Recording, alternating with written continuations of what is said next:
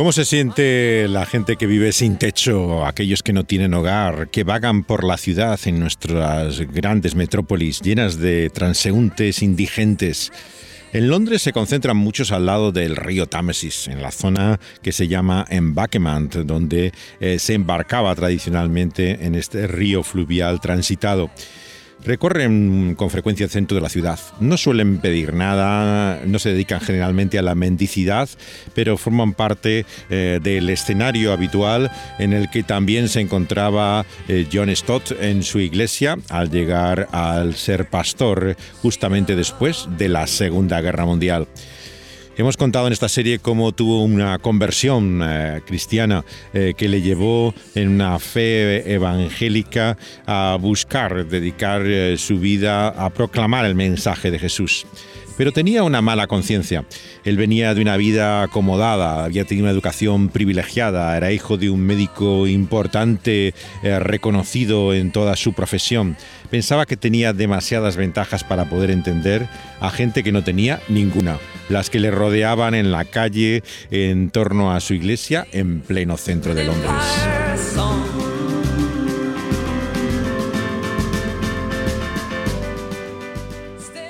A Stott nunca le gustaba exhibir su espiritualidad ni actos de caridad. Entendía con las palabras de Jesús en el Sermón del Monte que eso era fariseísmo, que lo que haces con la mano derecha no lo debe ver la izquierda, que eh, las cosas que hacemos por amor a los demás es para Dios a quien se lo hacemos. Él siempre se acordaba del texto como el cual Jesús hablaba eh, de la gente que hacía un espectáculo de su religión y él eh, siempre evitó todo ese tipo de señales. Y tal vez el episodio más singular que cuenta en su diario y que descubre su biógrafo es el día en que Stott se hizo vagabundo.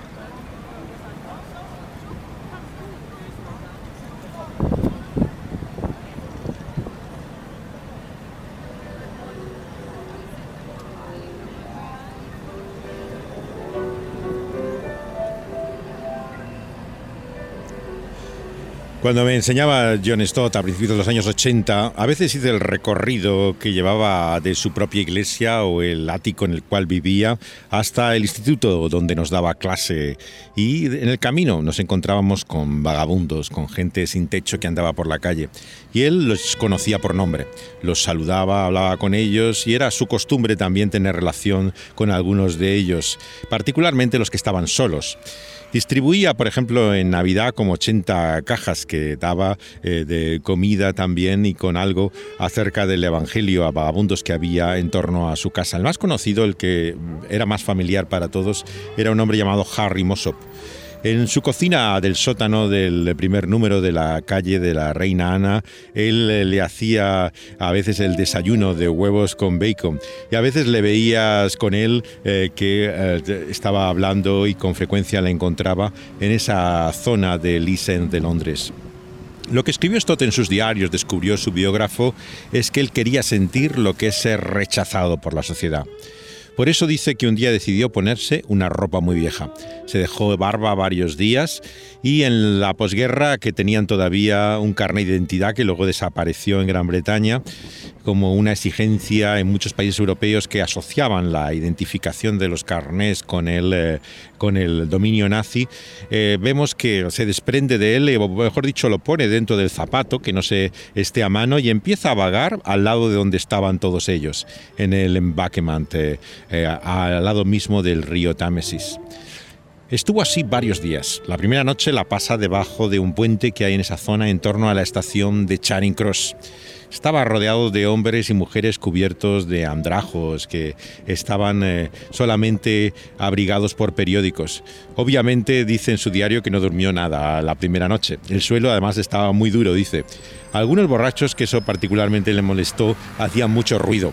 Eh, constantemente estaban despertándolo y eh, no pudo conciliar el sueño. No escribe la fecha exacta, pero podía ser octubre o noviembre por lo que se ve en el diario. Era el principio del invierno. Empezaba ya a hacer mucho frío en Londres.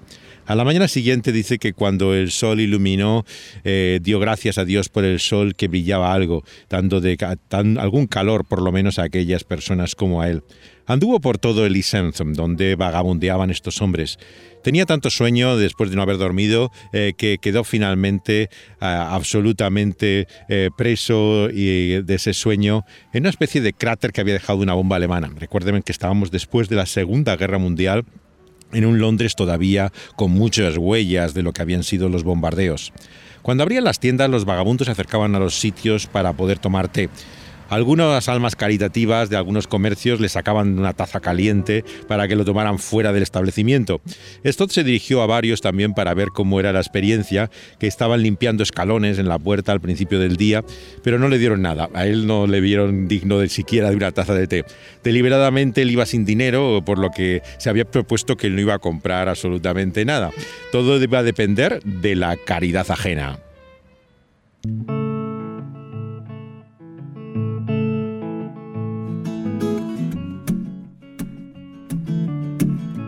El joven músico británico Ed Sheeran hizo esta canción pensando en otro equipo A que el de la televisión, el que ayuda a los vagabundos, a la gente sin techo en la calle.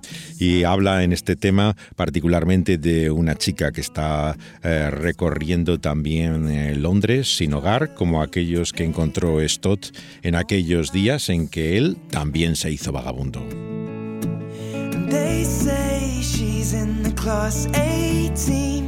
Stuck in her daydream. Been this way since 18, but lately her face seems slowly sinking, wasting, crumbling like pastries. And they scream the worst things in life come free to us, cause we're just under the upper hand. I'm going mad for a couple grams, and she don't wanna go outside tonight. And in a pipe, she flies to the motherland or sells love to another man. It's too cold outside for angels to fly.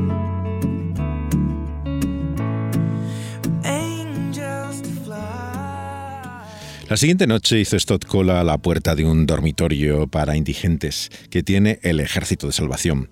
Este movimiento evangélico nació en el siglo XIX precisamente en Whitechapel, el lugar al otro lado del río donde los crímenes de Jack el Destripador dieron conciencia al mundo eh, de las condiciones realmente terribles en que vivían muchos en, el estado más depauperado um, de la sociedad inglesa. El oficial, como tiene cargos militares, aparece en el Ejército de Salvación de nombre, aunque en realidad lo que se dedican es a la predicación y a la ayuda social, que estaba en la ventanilla no era particularmente ejemplar. Dice Stott en su diario que le trató bastante mal y se puso tan brusco e impaciente eh, que Stott no pudo dejar de decirle, como oficial del Ejército de Salvación, debería usted de intentar eh, eh, tener otro trato con la gente, ¿no? que no debería hablarles así, le dijo. Hombre, claro, le miró extrañado eh, y eh, tal vez incluso podía percibir algo de la forma de hablar que no era la propia de alguien que estaba en la calle. El caso es que el dormitorio, dice, no tenía separación alguna, algo particularmente difícil eh, para alguien como él, no había privacidad, era una noche horrorosa. Lo que recordaba y escribió en su diario eran gritos de borrachos, uno o dos de aquellos hombres eran probablemente, él creía, enfermos mentales, que suele ocurrir muchas veces con la gente que está en la calle, eh, que daban gritos sin ton ni son. Él fue a un comedor de caridad al día siguiente para poder desayunar. El hombre que le hacía las preguntas empezó a sospechar de lo que parecía un acento forzado, que realmente intentaba evitar la manera educada que tenía de hablar normalmente. Y le dijo algo así como, se acabó la representación, o nos dices quién eres o no puedes entrar. Él no le reveló siquiera a este hombre que él era un predicador, un pastor, ni, eh, pero le mostró eso sí el carnet de identidad que tenía eh, en el zapato y le dejó tomar el desayuno.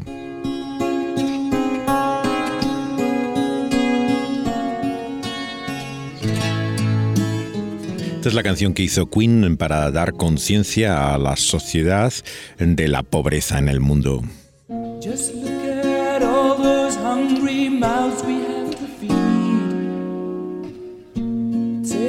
Look at all the suffering we breed. So many lonely faces scattered all around, searching for one.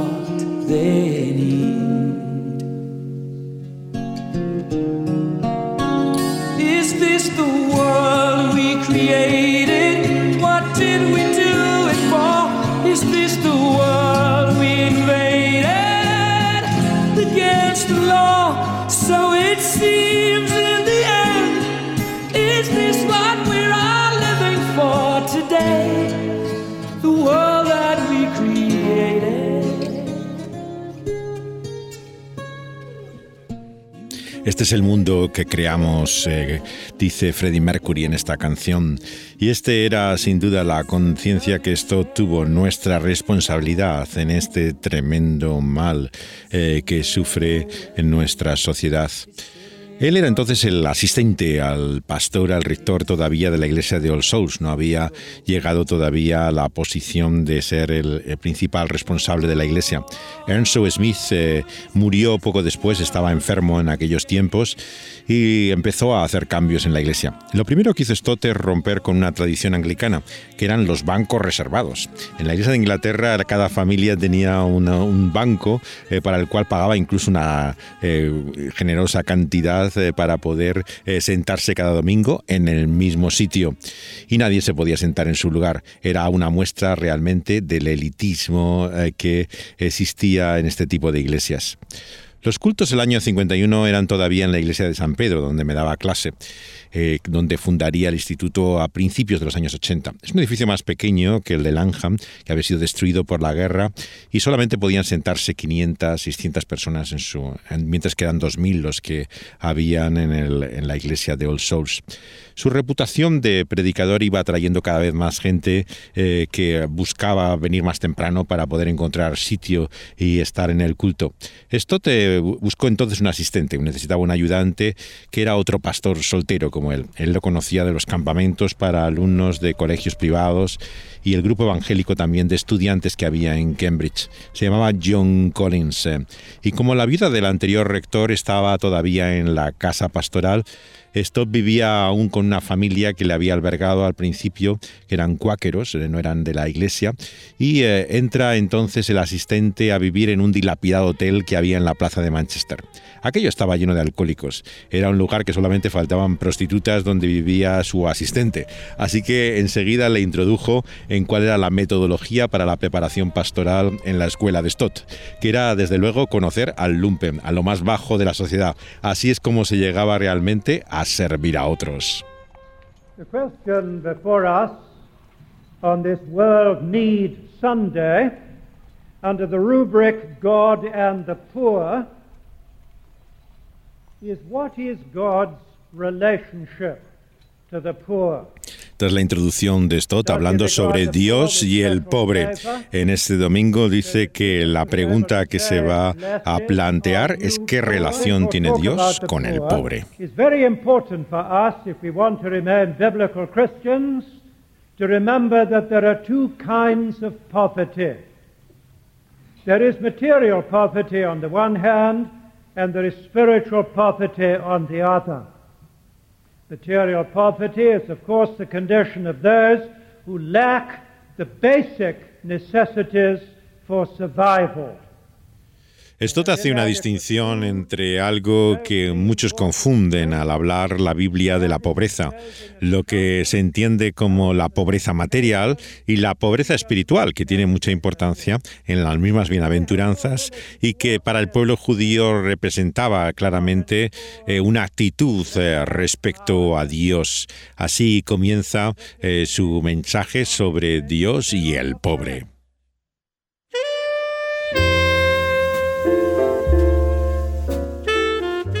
Al estar al lado de la calle donde vivían y tenían consulta los médicos más prestigiosos de Londres, Harley Street, el propio padre se traslada allí también para poder tener su residencia. La iglesia de Stott All Souls era conocida como la iglesia de los doctores o los médicos. Sus padres, por cierto, habían dejado de vivir allí. Desde que su padre había ido a la guerra como coronel médico militar, al regresar se jubila del hospital donde estaba trabajando y ahora residía en un lugar llamado Worpleston, que está cerca de Guildford. Stott eh, tenía curiosamente un culto en la iglesia al año para médicos, para personal sanitario. Veinte años después se amplía al personal sanitario, al principio era solamente para médicos. Los horarios de guardia hacían que, claro, muchos de ellos no podían asistir a la iglesia habitualmente y él hacía un estudio bíblico especialmente para gente que trabajaba en ese área de la sanidad. Era los viernes a las 7 de la mañana, eh, cuando se reunían en el vestíbulo de la iglesia con eh, numerosos profesionales del campo sanitario que no podían asistir un domingo a los cultos. Es curioso que las dos iglesias más conocidas que había entonces en Londres por su predicación, Westminster Chapel, la iglesia de Martin Lloyd Jones, y All Souls, la iglesia de Stott, tenían pastores con antecedentes médicos. Lloyd Jones había sido médico, tenía, había tenido consulta en el propio Harley Street, y Stott venía de una importante familia de cardiólogos, de especialistas del corazón. Debido al conflicto que tuvieron mucho tiempo después entre los dos, entre Stott y Lloyd Jones, algunos imaginan que había tal vez cierta rivalidad entre ambos predicadores, pero no era así. Una vez un estudiante recuerda una conversación un domingo por la tarde con Stott al salir del culto. Estaba en la puerta siempre saludando a la gente, dándole la mano y hablando siempre algunas palabras con cada uno. Y le dijo Stott, hola, pensaba que estabas en Westminster Chapel, la otra iglesia. Y le dijo algo tímido el chico tartamudeando, no, no, yo no soy fan del gran doctor. Eh, eh, la respuesta de Stott dijo, ah, no, pues yo sí. Y, le cortó de esta manera en lo que iba a ser una palabra, digamos, de, de, falta de aprecio por el otro predicador. ¿no? En el verano del 52 acabaron, de hecho, las reformas de la rectoría donde vivía en el 12 de Weymouth Street, que fue su dirección toda su vida. Tuvo la misma, la misma calle y el mismo número de su casa. Está solo cinco minutos andando prácticamente la iglesia y es un estrecho edificio que solamente lo ocupaba el ático, en el cuarto piso. Para subir tenías que tener 93 escalones que tenía el numerado, se decía siempre la, hasta llegar arriba. Tenía dos habitaciones, el salón donde nos sentábamos, en el suelo en aquella época los estudiantes generalmente, y un pequeño dormitorio por el que pasabas al subir hacia arriba, que era su, su cama, eh, y todo rodeado de estanterías eh, por todos los lados, desde los pasillos, las habitaciones, todo estaba lleno de libros, y eh, en el resto vivía otro personal, digamos, de la iglesia. Él recibía con frecuencia visitas de pastores jóvenes, amigos suyos, eh, eh, que conocía desde los días de campamento. Uno de ellos se llamaba Richard Gorry. Yo recuerdo un domingo que tomó libre en su iglesia donde estaba de pastor para escucharle a Stott. Le pudo oír no solamente dos, sino tres veces, porque al acabar el último culto, le invitó también a cenar y al pasar al lado de un vagabundo que conocía, el tío John eh, se lo llevó a aquella casa para comer. Eh, claro, el otro se quedó alucinado ¿no? de que el, siguiente eh, que invitaba a la cena fuera un vagabundo. El indigente, eh, todavía para más sorpresa, le dijo esa noche Stott que si no quería dormir en su cama esa noche. Y esa noche le dejó la propia cama a Stott para que durmiera el vagabundo. Y él se bajó con un saco de los que tenía para mirar pájaros en el campo y durmió con el saco en el salón, ¿no? Eh, claro, su amigo se quedó absolutamente asombrado. Esta era la relación que tenía Stott con eh, aquellos que no tienen casa.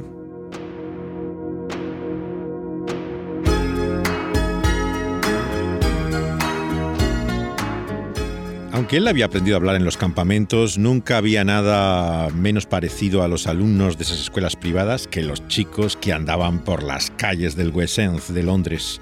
Muchos venían de familias griegas y turcas que hoy llamaríamos disfuncionales, muchas de ellas dejaban el colegio a los 14 años y distribuían periódicos o trabajaban en el mercado. Es sobre ese ambiente que hizo Phil Collins también esta canción tan conocida que se refiere no al paraíso que muchos creen de los lugares exóticos de lujo del Caribe, sino el mundo de la gente sin techo.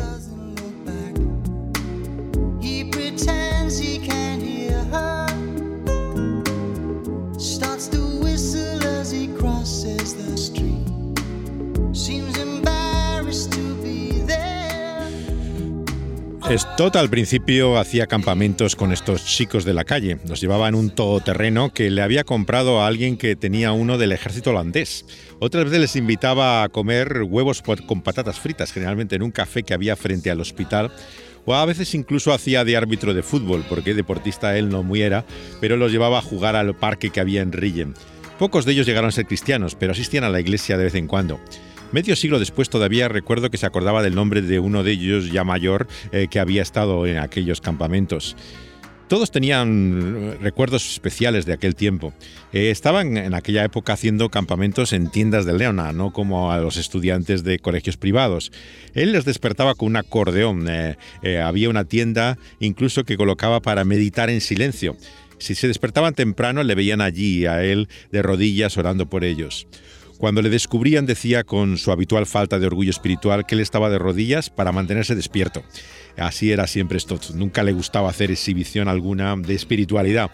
Le llamaba la atención eh, que se afeitara con un cuchillo de montaña, como si fuera un, cazador o alguien que viviera en medio de los bosques, ¿no? en vez de con una navaja que era lo habitual.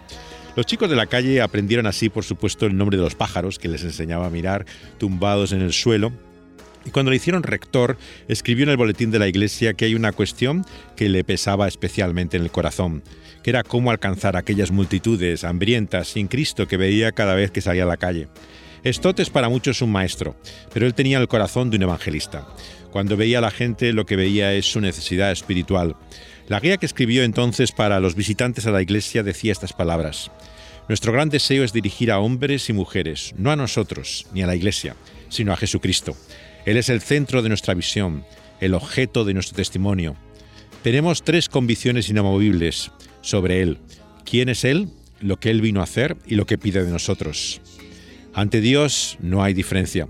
Su primer sermón como rector ya, el predicador principal de la iglesia, fue sobre el texto Todos hemos pecado, Romanos 3, 22, 23. Pero el que invocare el nombre del Señor será salvo, dice Romanos 10 en los versos 12 y 13.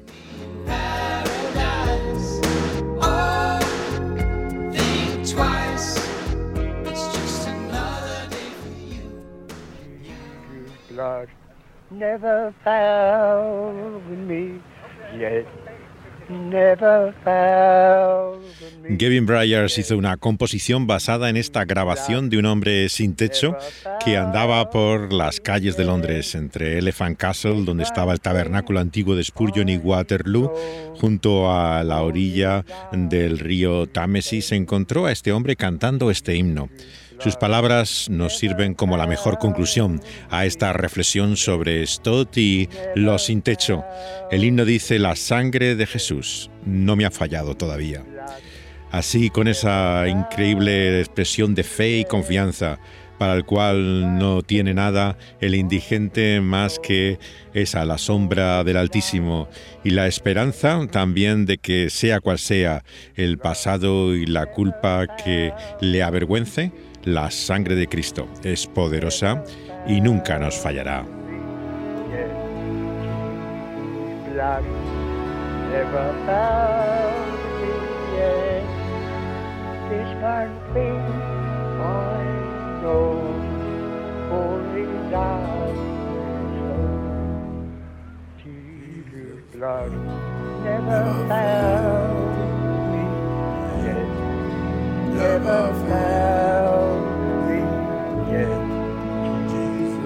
Yet. This one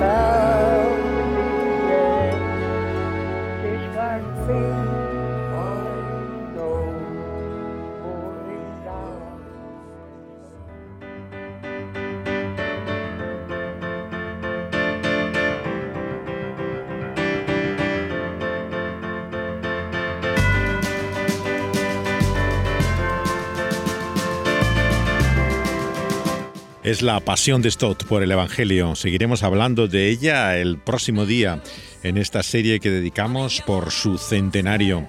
Un día el columnista del New York Times, David Brooks, se preguntó ¿quién es Stott? Un periodista como él, judío, se extrañaba de que los medios de comunicación, cuando hablaran del cristianismo evangélico, colocaran a bufones. Mientras estaba aquí este hombre, amistoso, cortés, natural, humilde, autocrítico, confiado, gozoso y optimista. Alguien que no creía que la verdad fuera plural, que no relativizaba el bien del mal, ni pensaba que toda fe fuera igualmente válida, que creía que la verdad no era un logro humano, sino una revelación. Le sorprendía, como a nosotros todavía hoy, la confianza y la gracia que hay en la verdad del Evangelio de Jesucristo.